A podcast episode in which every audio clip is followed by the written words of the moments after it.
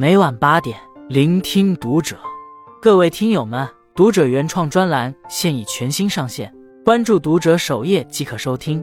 今晚读者君给大家分享的文章来自作者花迪。身上有这三个特征的人，日后必有后福。别不信。常言道：“命自我立，福自己求。”好福气不是别人给你的，是自己后天修来的。什么心就是什么命。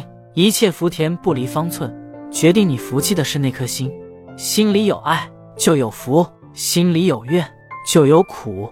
存福之心会通过人们后天的言行品德，将美好传递出去，同时也得到反馈，收获更多的福气。做自己的摆渡者，修得一颗存福心的，都是具有这三种心性的人。一善良的人在给予中得福气。古语有云。善人者，人亦善之。当你对别人善良时，别人也会对你善良。一九九零年的一个晚上，高中部的易彩虹下晚自习时，发现一个男孩独自在教室里哭泣，便上前询问原因。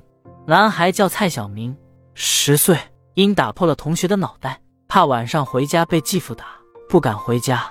蔡小明一岁时，生父就去世了，他跟着母亲和继父生活。父母平时对他很冷淡，经常打骂他。又因不爱学习、叛逆，同学也不喜欢他。易彩虹非常同情蔡小明，当晚便将他安置在自己的宿舍。第二天早上，蔡小明的父母来了，冲上来就要教训蔡小明，好在被易彩虹拦下。之后，易彩虹还跟蔡小明的父母认认真真聊了聊。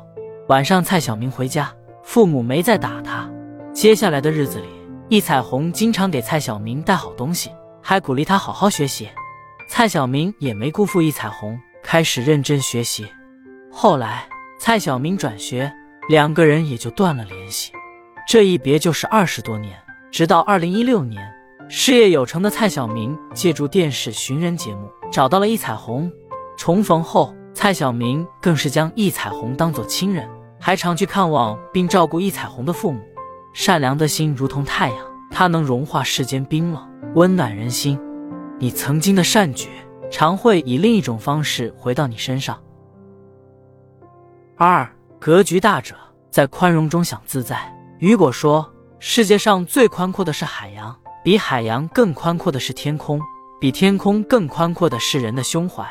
当我们具备宽容的品质时，便能不受困于眼前的愁苦，在体谅包容中多一分安乐自在。”湖南省高明村的罗英是位单亲妈妈，独自将儿子仙儿抚养长大。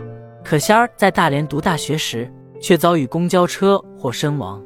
罗英生平第一次走出乡镇，居然是到几千公里外去接儿子骨灰。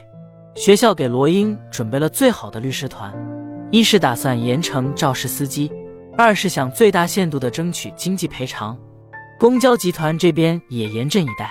看家属是否愿意接受赔偿，不愿意的话就走法律程序。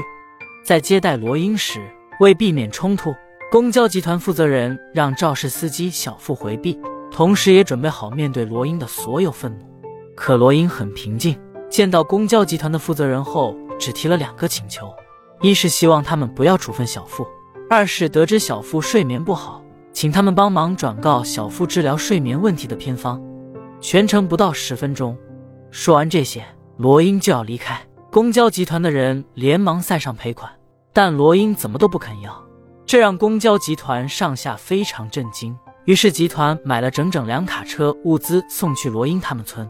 罗英带着公交集团的人在村里挨家挨户送物资，尤其照顾那些家里有老人、孩子的。这件事被媒体报道后，很多人自发来到村里捐赠，帮村里修路、建房。时至今日，每年仍有人去看望罗英，帮助村里需要帮助的人。对罗英来说，多少钱都换不回儿子的生命。或许唯有宽容这一条路，才能救这个绝望而善良的母亲一命，好给时间一点机会，去化解心里巨大的伤痛和怨恨。三持随喜之心，从认可中获能量。《宁静的力量》一书中说，受眼红或极度情绪支配的人。是无法清醒思考或平静生活的，攀比和嫉妒会造成更多不幸。只有心怀随喜之心，才能让自己心境开阔，接纳别人的优秀，也包容自己的不完美。要培养自己的随喜之心，可以通过以下方法：第一，用善意的眼光看世界；第二，允许别人比自己优秀；第三，由衷的赞美他人。有这样一个实验，让相互认识的人写出自己喜欢和讨厌的人，结果出现一个现象：你喜欢的人也喜欢你，而你讨厌的人也在讨厌你。心理学上有一个投射效应。是指人们容易将自己的特点投射到他人身上，别人怎么看你，反映的是他的内心，而不是你的。比如，一个狭隘的人会觉得别人是狭隘的，一个善良的人会觉得别人也同样善良。